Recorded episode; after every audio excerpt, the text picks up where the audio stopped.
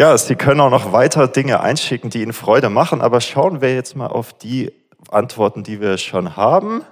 Ich sehe, es haben eine ganze Menge an Leuten hier etwas reingeschrieben. Also, das, was am meisten Freude macht, Sie sehen es hier auch neben mir eingeblendet, äh, Musik. Musik ist ganz wichtig für viele Leute. Familie kommt auch, äh, Kinder, Enkel, Urlaub. Urlaub macht auch viel Freude. Jesus, Sonnenschein, Lichter, Singen, Tanzen. Also sehr viele musikalische Leute hier. Äh, Gottes Versorgung jeden Tag, Christen in der weiten Welt, äh, moderne Gottesdienste, Familie, Frau, Enkel, Minecraft ist auch dabei. Ja, sehr gut, sehr gut. Ähm, manche Leute schreiben ihre Kinder rein. Äh, Plätzchen macht Freude, Freiheit macht Freude, Schlaf macht Freude, äh, Sachen erledigt bekommen macht Freude, Kinderlachen macht Freude und natürlich ganz besonders wichtig, Nussecken machen auch Freude, dürfen nicht vergessen werden. Also ich glaube wirklich viel, worüber wir uns freuen können. Jetzt will ich einmal Pfarrer Gallasch nach vorne bitten. Er wird jetzt die Predigt halten. Eine Frage an dich. Was macht dir Freude?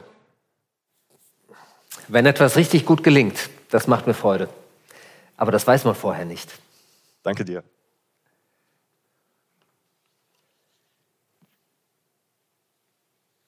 Gnade sei mit euch und Friede von Gott in unserem Herrn Jesus Christus. Amen. Das war in der Bibelkundeprüfung und der Kandidat hat sich nicht von seiner allerbesten Seite gezeigt und wurde dann gefragt, ja, und was äh, können Sie zum Philipperbrief sagen? Was steht denn da so drin?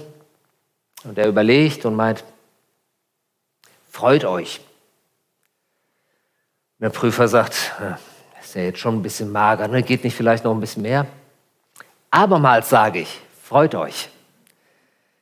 Das ist der Wochenspruch und das ist ein Stück aus dem äh, Predigtext für heute, aus dem Philipperbrief im vierten Kapitel. Da heißt es, freut euch immer zu, weil ihr zum Herrn gehört. Ich sage es noch einmal, freut euch. Alle Menschen sollen merken, wie gütig ihr seid. Der Herr ist nah. Macht euch keine Sorgen. Im Gegenteil, wendet euch in jeder Lage an Gott. Tragt ihm eure Anliegen vor in Gebeten und Fürbitten und voller Dankbarkeit. Und der Friede Gottes, der alles Verstehen übersteigt, wird eure Herzen und Gedanken behüten. Er soll sie bewahren in der Gemeinschaft mit Jesus Christus. Freut euch ist ein ganz dämlicher Imperativ. Das funktioniert nicht. Freude lässt sich nicht herbeikommandieren. Ich sage es umsonst, freut euch. Dadurch allein wird sich keine Freude einstellen. Freude taugt gar nicht als Ziel.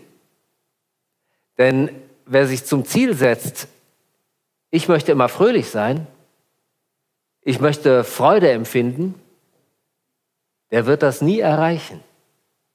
Warum? Weil die Freude immer eine Beigabe ist. Wir haben gerade eben eine ganze lange Liste gemacht mit Dingen, die Ihnen Freude bereiten. Wenn ich Musik höre, oder besser noch, wenn ich Musik mache, dann kann ich dabei Freude empfinden. Wenn ich in den Urlaub fahre, kann ich dabei Freude empfinden. Wenn ich Nussecken backe, kann ich dabei Freude empfinden, wenn es gelingt. Und ich empfinde diese Freude wahrscheinlich besonders dann, wenn sie auch richtig gut schmecken und ich das gerade erfahre, sie sind gelungen. Aber die Freude ist immer eine Beigabe. Sie stellt sich ein mit etwas anderem. Verordnete Freude funktioniert nicht gut. Das merken wir in den Weihnachtsfeiertagen ganz besonders deutlich. Ich glaube, die Polizei rückt an keinem Tag im Jahr öfter aus und mehr aus als am 24. Dezember, weil es da normalerweise kracht. Die Familien kommen zusammen und es soll eigentlich Friede, Freude, Eierkuchen sein. Die Erwartungen sind hochgesteckt, alle sind furchtbar gespannt und es rasselt. Die Leute rasseln aneinander und die Weihnachtsfreude mag sich gar nicht so richtig einstellen. Warum? Weil wir sie unbedingt haben wollen, weil wir alle denken, jetzt müssen wir uns doch freuen. Und so klappt es nicht. Ich weiß gar nicht, wo ich das gehört habe, ob das im Radio war oder ob ich es äh, gelesen habe irgendwo. Es fragte ein kluger Mensch, wie sollen wir eigentlich im Schatten dieser großen Krisen, die uns im Moment beschäftigen, überhaupt noch Weihnachten feiern? Wir haben große Krisen, keine Frage.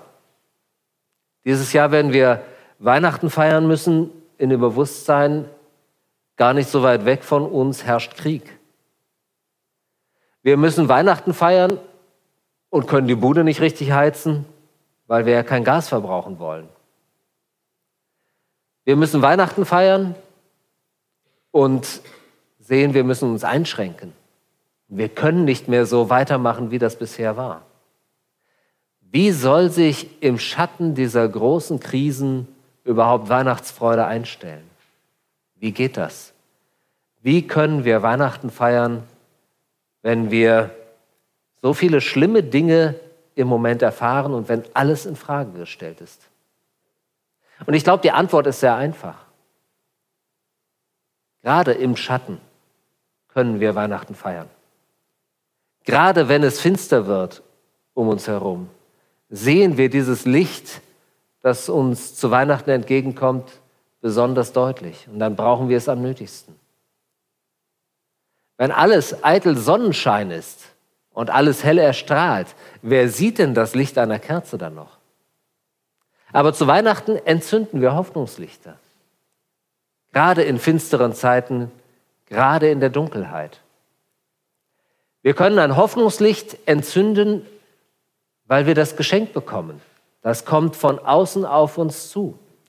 Wenn Paulus schreibt an die Gemeinde in Philippi, freut euch, dann tut er das nicht, weil er denkt, diese Gemeinde muss doch in der Lage sein, die Freude aus sich selbst hervorzubringen, sondern er schreibt ihnen, weil er weiß, sie haben Grund zur Freude. Gott schenkt uns großen Grund zur Freude, denn der Herr ist nah. Freut euch immer zu, weil ihr zum Herrn gehört. Das ist der Grund, warum wir uns freuen dürfen. Nicht, weil es uns so irre gut geht, weil wir so ein schönes Leben haben mit reichlich Musik und Nussecken, sondern weil wir zum Herrn gehören. Das ist der Grund, warum wir wirklich uns freuen können. Das ist es, was er uns schenkt, was auf uns zukommt. Nichts, was wir selbst hervorbringen müssen, sondern ein Grund zur Freude, der von außen auf uns zukommt. Alle Menschen sollen merken, wie gütig ihr seid. Martin Luther hat es anders übersetzt. Lasst kundtun eure Güte vor allen Menschen. Könnte man ja sagen, sind wir schnell fertig, denn so gut sind wir nicht. So gütig sind wir nicht. Wir haben nur wenig Güte in uns. Aber auch hier ist es wieder so, dass das von außen kommt. Jesus ist einmal angesprochen werden, worden, guter Mann. Er hat geantwortet, was nennst du mich eigentlich gut? Nur einer ist gut und das ist Gott im Himmel. Und deswegen, wann immer in der Bibel davon die Rede ist, dass wir unsere Güte zeigen sollen oder Lass dich nicht vom Bösen überwinden, sondern überwinde das Böse mit Gutem. Da halte ich das für einen Hinweis auf den guten Gott, der mir hilft. Der mir hilft, mein Leben in den Griff zu kriegen, der mir hilft, mein Leben zu gestalten. Lasst gut kundtun eure Güte vor allen Menschen. Zeigt, was euch gut tut.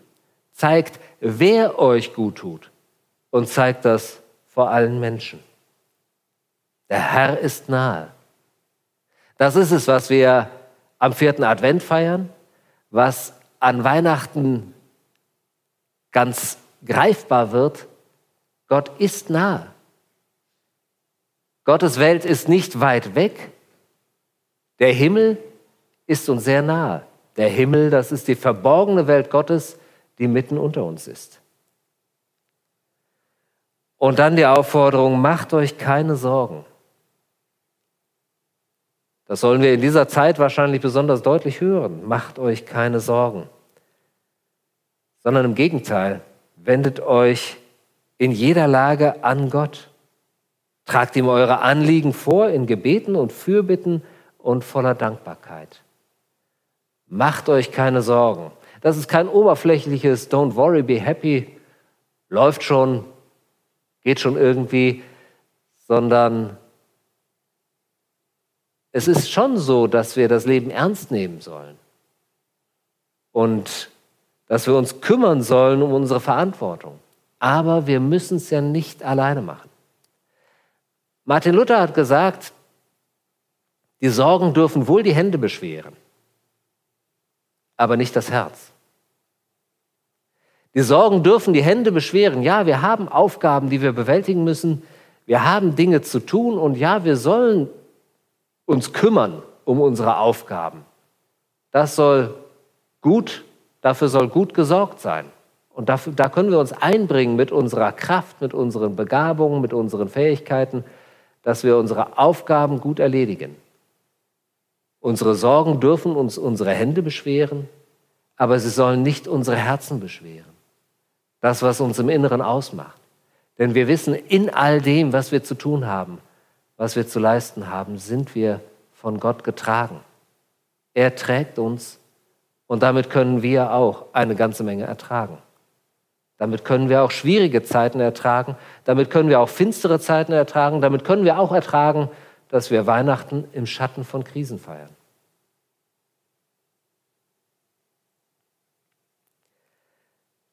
Und dann dieser Abschluss. Der Friede Gottes, der alles Verstehen übersteigt, hier in der Basisbibel steht, soll eure Herzen und Gedanken behüten. Soll eure Herzen und Gedanken behüten. Ich habe es gerade eben bewusst anders vorgelesen, weil es auf Griechisch auch anders da steht. Da steht, er wird eure Herzen und Gedanken behüten. Das ist ein Futur. Das ist kein frommer Wunsch, sondern das ist eine klare Zusage. Der Friede Gottes, der alles Verstehen übersteigt, wird eure Herzen und Gedanken behüten. Er soll sie bewahren in der Gemeinschaft mit Jesus Christus. Das ist zu unserem Kanzelgruß geworden. Das sagen wir am Ende jeder Predigt. Und ähm, da sagen wir es in der Wunschform. Er behüte. Nee, er bewahre. Der Friede Gottes bewahre. Aber es ist eine feste Zusage. Genauso gewiss, wie Gott kommt, wie Gott in unser Leben kommt. Genauso gewiss darf ich euch zusagen, der Friede Gottes der alles Verstehen übersteigt, wird eure Herzen und Gedanken behüten. Und so können wir Weihnachten feiern, gerade im Schatten von Krisen. Gerade wenn wir sehen, es gehen Dinge zu Ende und unser Leben wird in Zukunft nicht mehr so sein, wie es in der Vergangenheit war. Das ist ja in gewisser Weise auch eine gute Nachricht. Es ist ganz gut, dass manche schlechten Angewohnheiten, manche schlechten Regelungen vorbeigehen. Dass wir merken, wir können nicht so weitermachen. Wir können nicht ständig Raubbau betreiben, sondern wir müssen unser Verhalten ändern. Das ist ganz gut, dass das zu Ende geht. Es ist gut, dass wir ein Licht, eine Hoffnung haben, dass Gott es anders machen wird. Das Weihnachtslicht mag ein kleines Licht sein, das vor allem in der Finsternis sichtbar ist. Aber dieses kleine Weihnachtslicht ist ein, nicht nur ein Hinweis, sondern die feste Zusage dafür, dass Gott alles neu machen wird, alles anders machen wird. Der Friede Gottes, der höher ist als alle menschliche Vernunft, bewahrt eure Herzen und Sinne in Christus Jesus, unserem Herrn. Amen. Sie haben schon ein paar Fragen eingeschickt zur Predigt. Falls Ihnen noch weitere gekommen sind, stellen Sie die gerne weiter über slash Mailer. Sie können dort auch gerne die Vote-Funktion nutzen. Ich gehe einfach von oben nach unten durch und dann schauen wir mal, wie weit wir kommen. Erste Frage an dich. Wenn ich also, obwohl ich mich bemühe, nicht gütig handeln kann, hat mir dann Gott nicht geholfen, dies zu tun?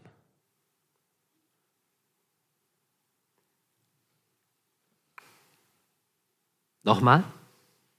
Ja. Wenn ich also, obwohl ich mich bemühe, nicht gütig handeln kann, hat mir dann Gott nicht geholfen, dies zu tun?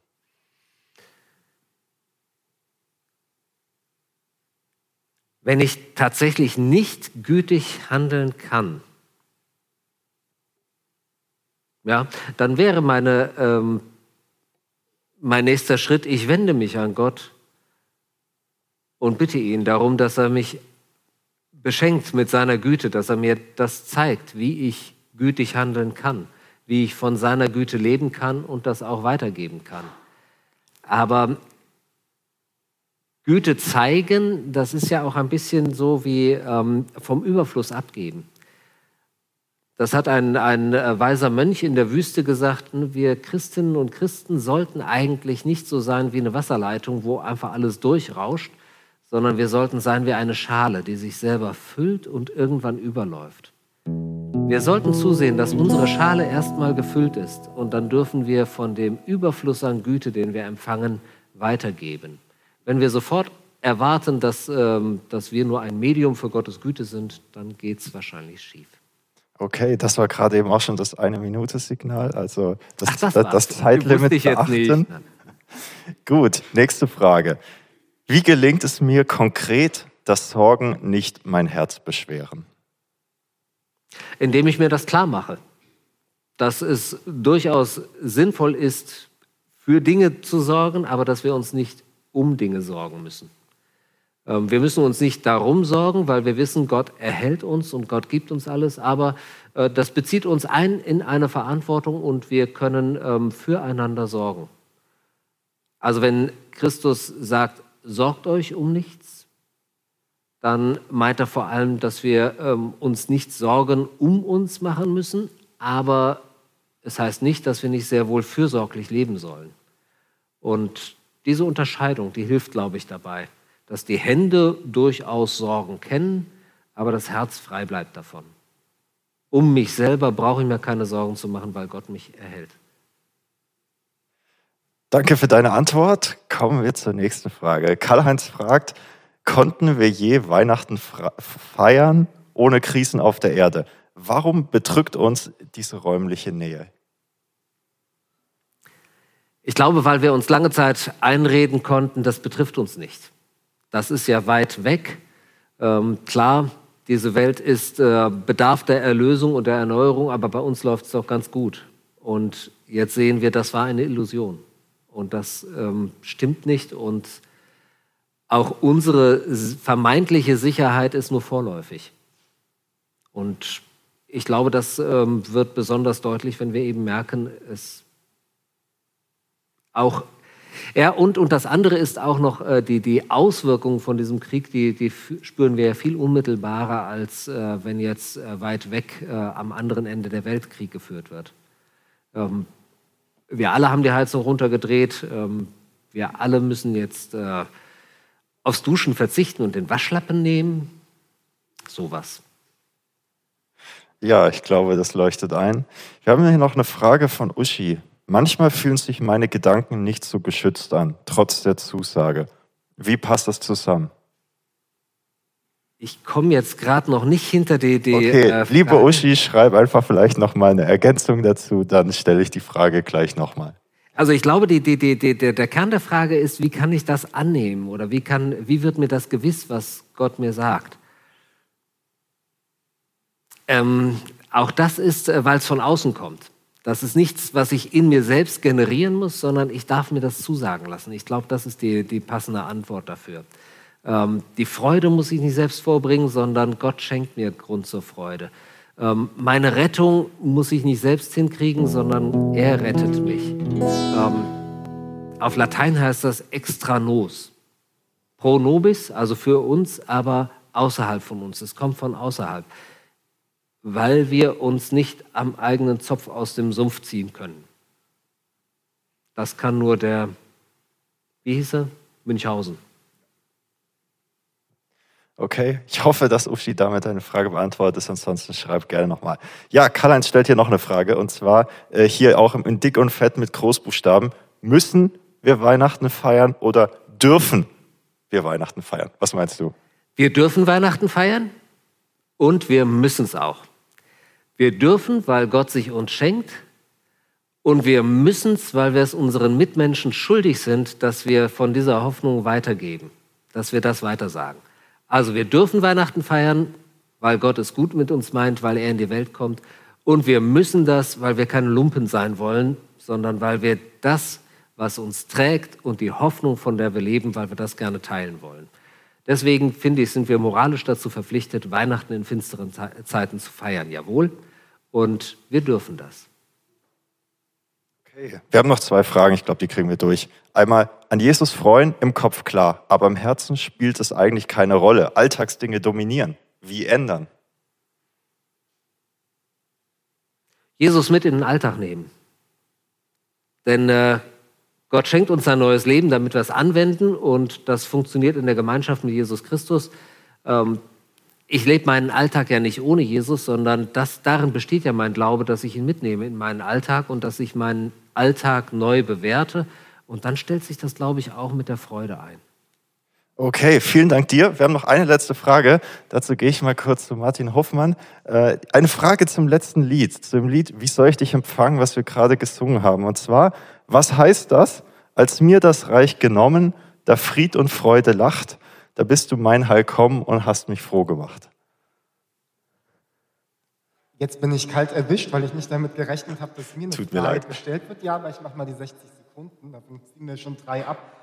Ich glaube, das Lied hat äh, zwei Ebenen oder die, die Frage kann man auf zwei Ebenen beantworten. Das eine, das Lied ist ein uralter Text, das merkt man vielleicht auch an der Sprache. Und der Mensch, der diesen Text geschrieben hat, der hat zur Zeit vom Dreißigjährigen Krieg gelebt und hat mehrmals eigentlich seine ganze Existenz verloren. Und ich glaube, aus der Sicht von dem Liedtexter von damals ist das halt einfach, der hat wirklich, er hat das Reich genommen, wo Fried und Freude lag, könnte man sagen, sein schönes Leben, wo er sich eingerichtet hat und hat aber gemerkt, Gott ist da und äh, macht ihn froh auf eine Art und Weise, wie wir es auch gerade in der Predigt gehört haben. Und ich denke, wenn wir das heute singen, dann können wir das auf uns übertragen. Wir sind jetzt nicht im 30-jährigen Krieg, aber haben auch immer wieder in unserem Leben Situationen, wo wir denken, es bricht alles zusammen oder wir werden uns in unserem schönen Leben rausgerissen. Und dann, genau, indem wir das singen, glauben wir dran oder drücken wir aus, dass wir auch glauben, dass wie Paul Gerhardt, der das Lied getextet hat, uns das auch passieren kann, dass wir von Gott wieder froh gemacht werden.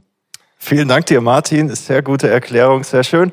Ja, das waren Fragen zur Predigt. Jetzt haben Sie gleich noch die Möglichkeit, Gebetsanliegen einzuschicken.